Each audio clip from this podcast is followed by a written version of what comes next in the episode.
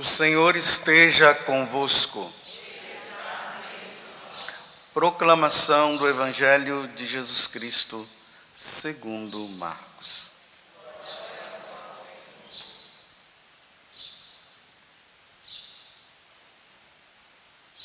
Naquele tempo, Jesus entrou de novo na sinagoga.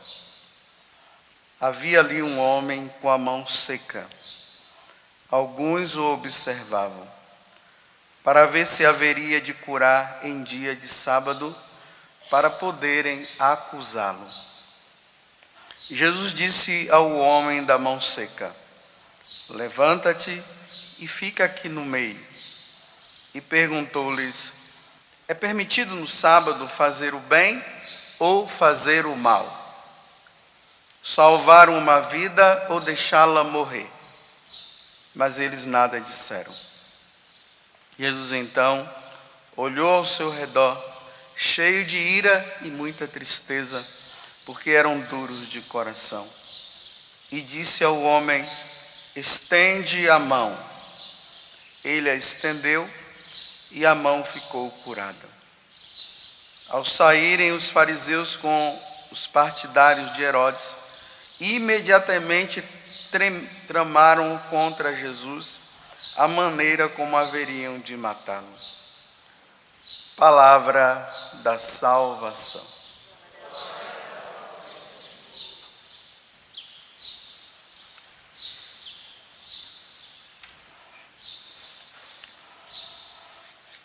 Então, desde quando nós entramos no tempo comum, porque nós estávamos naquele tempo, o tempo de Natal, a igreja nos coloca já a partir da primeira semana do tempo comum o Evangelho de São Marcos. Eu falei até esses dias para vocês que o Evangelho de São Marcos foi o primeiro evangelho que foi escrito. Até mesmo os outros evangelistas, para escrever alguns acréscimos, eles partem também do Evangelho de São Marcos porque ele foi o primeiro evangelho a ser escrito, e vocês veem que ele é bem resumido, mas ao mesmo tempo é muito profundo. E nós já estamos no capítulo 3, do versículo 1 ao 6. E aqui começa esse grande drama. As autoridades religiosas daquele tempo, e quando eu falo as autoridades religiosas, nós precisamos entender que são os herodianos, os fariseus, os doutores da lei, os saduceus, que eram os sacerdotes, eles não queriam aceitar Jesus como o Messias e, por fim, como o Salvador. Para nós, hoje, é muito fácil nós dizermos que Jesus é Deus, né? Até mesmo se perguntar para um ateu, como eu já disse aqui, quem é Jesus? Eles vão dizer: bem, os cristãos dizem que ele é Deus. Para nós é fácil, mas para eles não era. Ver naquele homem o tal Jesus de Nazaré, o Salvador do mundo, ainda mais que tinha algumas coisas que parece que se que tinha uma certa contradição. Por exemplo, Lá dizia que o Salvador do mundo iria nascer em Belém. No livro de Malaquias, no capítulo 5, diz: E tu, Belém, a menor de todas as cidades, de tu nascerá o Salvador. Só que Jesus nasceu em Belém, mas na cabeça deles estava que Jesus era, era de Nazaré. Então, para eles, não dá para ser. Já aqui já cai tudo. E outra coisa, o sábado, que eles eram tão rigorosos, e no sábado Jesus fica fazendo esse monte de coisa eles não abriam o coração. Por isso que aqui está dizendo, né? Era um dia de sábado, Jesus estava na sinagoga, então eles ficaram olhando, vamos ver se ele vai fazer alguma coisa com aquele homem de mão seca. Porque para eles tinham que adorar a Deus, fazer o, o milagre, é, cuidar daquele homem que estava naquele sofrimento, não, tinha que adorar a Deus. Aí Jesus vai lá e cura e termina dizendo assim: olha, que eles, mesmo assim, eles tramaram uma forma de matar Jesus. Aqui no capítulo 3 do Evangelho de São Marcos, Aqui Marcos vai mostrar o motivo pelo qual eles queriam matar Jesus. Foi porque Jesus curou aquele homem de mão seca no dia de sábado e também ele já tinha feito outras coisas no sábado. Só que Jesus diz assim: Jesus ficou irado, não vamos pensar que a ira de Jesus é um pecado capital. Essa ira é aquela assim da mãe que vê o filho fazendo uma coisa errada e a mãe ou o pai diz assim: Menino, fica quieto. Parece é uma ira, mas não é a ira de maldade, é a ira para dizer assim: acorda. Por isso que está dizendo que Jesus se irou. E aqui diz assim, né? Que eles não abriram o coração, porque eles tinham um coração fechado. Eles fecharam o coração para Jesus não aceitaram Jesus. E aqui tem duas coisas: a maldade, porque queriam matar, e a outra é não abriu o coração para Jesus. Aqui, meus irmãos, existem duas formas aonde o ser humano poderá perder a sua alma: pela maldade Olha o mundo aí. Dá uma olhada para ver se esse mundo. As pessoas estão com um coração tão bom. Não estão. Tanta maldade. Assassinato de tudo contra é forma. Essa questão dos abortos que são feitos. As guerras. As pessoas que, que vamos dizer lá, num trabalho prejudica a outra para tirar proveito próprio. Maldade. Aquelas também, né? Você vê o, o drama existente hoje. As pessoas que não querem abrir o coração para Jesus. Então, olha os filmes que denegrindo a imagem de nosso Senhor Jesus Cristo. Imagine, uma mulher ela veio conversar comigo, ela dizia assim, padre, eu estou agora na dúvida, será que Jesus é gay mesmo? Olha só, você está vendo como uma coisa, ela se impregna? É uma senhora de idade, eu vim pedir perdão porque eu estou achando que ele era, tá vendo? A mensagem que, que, que quiseram colocar através do filme chegou. É o que eles queriam. Imagine, e não abre o coração. Agora imaginem só, meus irmãos. A pessoa ela morre fazendo o mal e ela morre sem aceitar Jesus como seu Deus, elas vão para o céu? Olha o drama. E essa é uma verdade que os cristãos, até os cristãos de hoje, não querem aceitar a realidade de que um dia, dependendo como nós vivemos aqui na terra, ou nós iremos para o céu ou nós iremos para o inferno, vai depender de como nós vivemos. Só que existe uma questão de evangelização hoje que é assim: todos vão se salvar. Então, se todos vão se salvar, para que está tendo essa missa? Para que, que existe o confessionário? Por que, que Jesus veio, veio do céu para morrer na cruz e nos salvar? Se todo mundo vai se salvar, se todo mundo se salva, não precisa pregar o Evangelho. Não precisa, não há necessidade. É perder tempo. Ou, ou, é, ou nós estamos brincando com a nossa vida, ou nós estamos fazendo do cristianismo um teatro. É um teatro, né? Cada dia tem um encontro diferente, né? Aí vão tendo as organizações, os grupinhos participam lá dos encontros. Todo mundo louva a Deus, que bonitinho, né? O grupinho dos cristãos, tem o, grupinho dos pagãos, o, o grupinho dos ateus, o grupinho daqueles que são de outras religiões, está todo mundo aí, e no final todo mundo vai comer pizza lá no céu. Para quem gosta de pizza, quem gosta de feijoada, vai ser feijoada. Porque no final todo mundo vai se salvar. Quando eu entrei aqui que eu vim para celebrar a missa, eu vi ali o Geraldo, né? com as três filhas dele. Né? Essas três crianças que estão ali. Ó. Eu me lembrei logo das crianças de Fátima. Era assim, era essa escadinha assim, ó. O maiorzinho, a maiorzinha Lúcia, a Jacinta e o Francisco, que era o menorzinho de todos. Mas se colocar os três ali em pé, as três, né? Vai ver que elas estão na mesma idade. Três crianças. Nossa Senhora aparece para eles e a primeira pergunta que Lúcia faz é assim, no, no português, assim, de Portugal, né? Vós mercedes de onde és ou de onde sois? A Nossa Senhora diz, eu sou do céu. Aí Lúcia disse assim, eu vou para o céu? A senhora disse, vai, você vai. E a Jacinta vai. E o Francisco também. Mas ele vai ter que rezar muito texto, ele não gosta de rezar.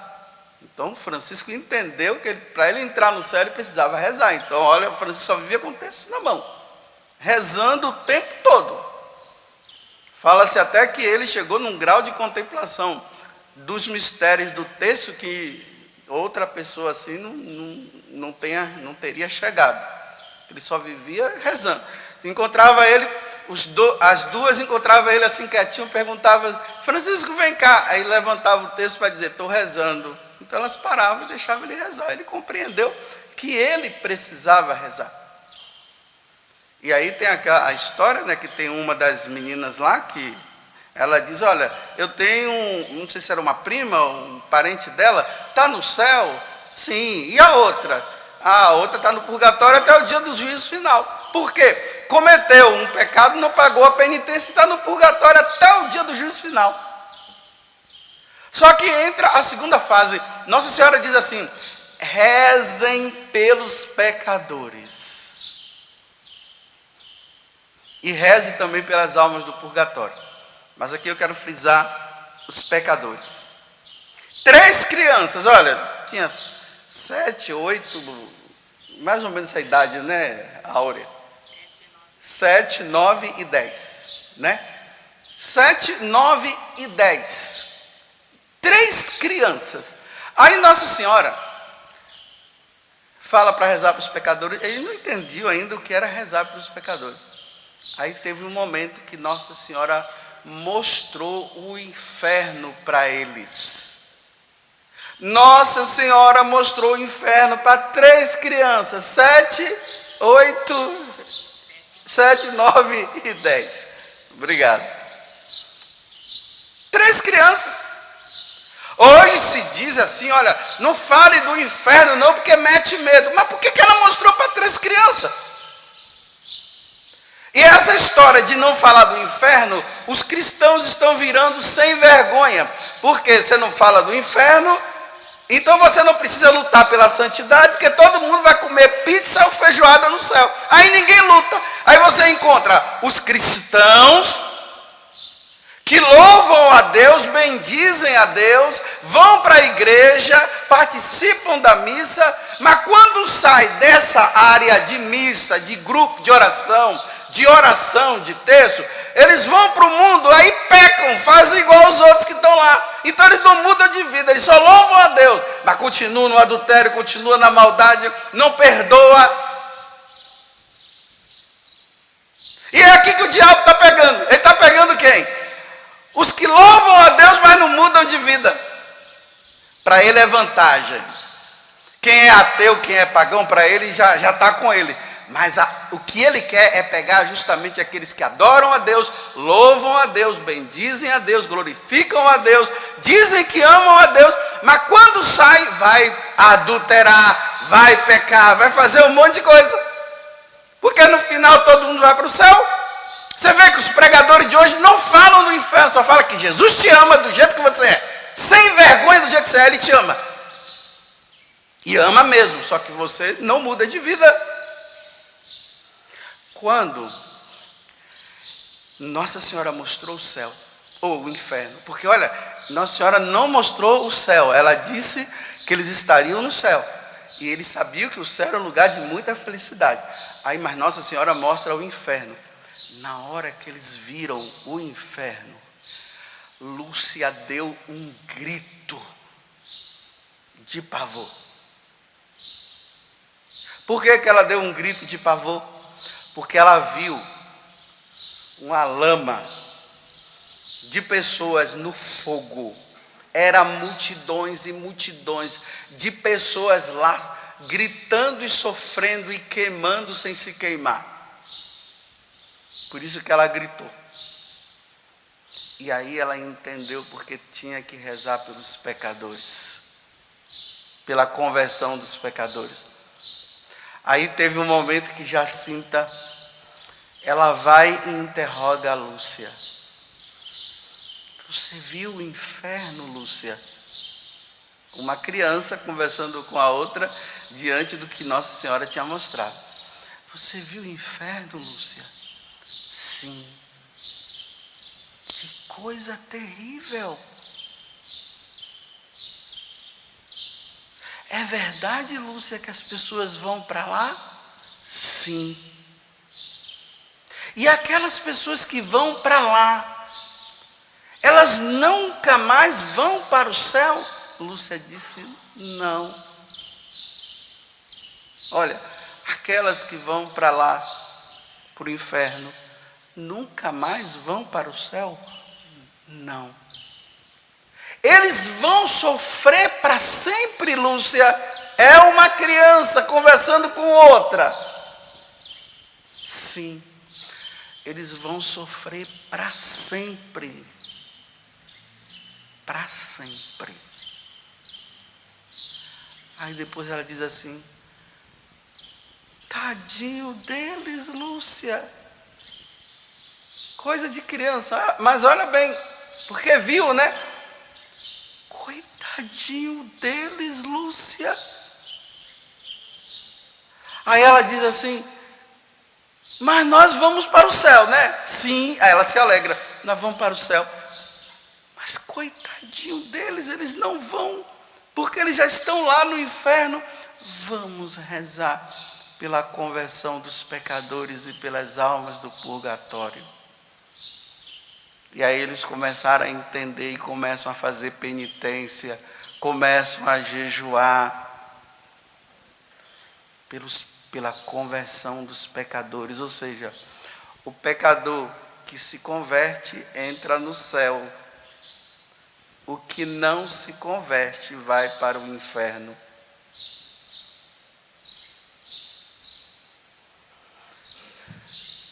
Então vejam, meus irmãos, Jesus disse que irão mais pessoas para o inferno do que para o céu. A porta é estreita, Jesus falou.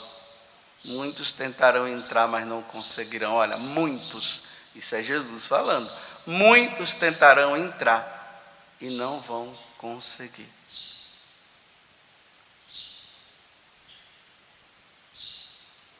Será que eu vou para o céu ou para o inferno? Eu não sei. O que eu sei é que eu estou lutando. Porque não tem cabimento eu celebrar a missa aqui e depois ir para um motel com uma mulher. Não tem cabimento eu, Deus me livre de fazer isso, né? Mas eu sair daqui e sair com um homem e namorar com o homem. E o diabo, ele, ele, ele conseguiu convencer nós católicos, não todos, mas um grande grupo de católicos, que o importante é que eles dois se amam. Se aqueles dois homens se amam e aquelas duas mulheres se amam, o que é que tem? Conseguiu convencer. E Jesus disse, Deus disse no livro de Levítico: um homem não deitará com outro homem, porque é uma abominação. São Paulo diz: os homossexuais não herdarão o reino dos céus. Aqui um parêntese: os homossexuais que praticam, os homossexuais que não praticam e vivem a castidade irão para o céu. Mas não é melhor a gente ficar com desencargo de nossa consciência, ainda mais quando a gente tem na família pessoas assim, aí a gente fica dizendo, não, o importante é eles se amarem. A gente fica assim, não, porque Deus é amor, Deus ama todo mundo, sim, Deus ama todo mundo. Aí a gente fica com desencargo de consciência, porque nós sabemos que na nossa família tem. E nós não queremos admitir que aquele irmão nosso, ou aquele pai, porque tem pai também, viu? Tem mãe também que faz isso. Está casado e está vivendo. Então, para desencargo de consciência, a gente fica dizendo: não, Jesus veio e salvou todo mundo. Mas o sem vergonha continua na sem vergonhice, ele não muda. Aquela moça que a sua filha está namorando com uma outra mulher, ela tem que namorar com um homem. Não, mas vai para o céu, vai. Fica assim a gente. Não vai e não é eu que estou dizendo, é Deus. É Jesus que fala, na Sagrada Escritura está isso.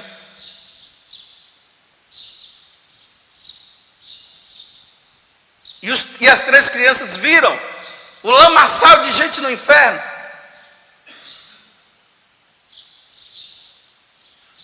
Então, meus irmãos, acabou a hora. Vamos fazer o seguinte: primeiro vamos ser santos nós, né? Vamos parar de ficar com desencargos de consciência, falando assim, é, todo mundo está salvo, e você continua sem vergonhice, né?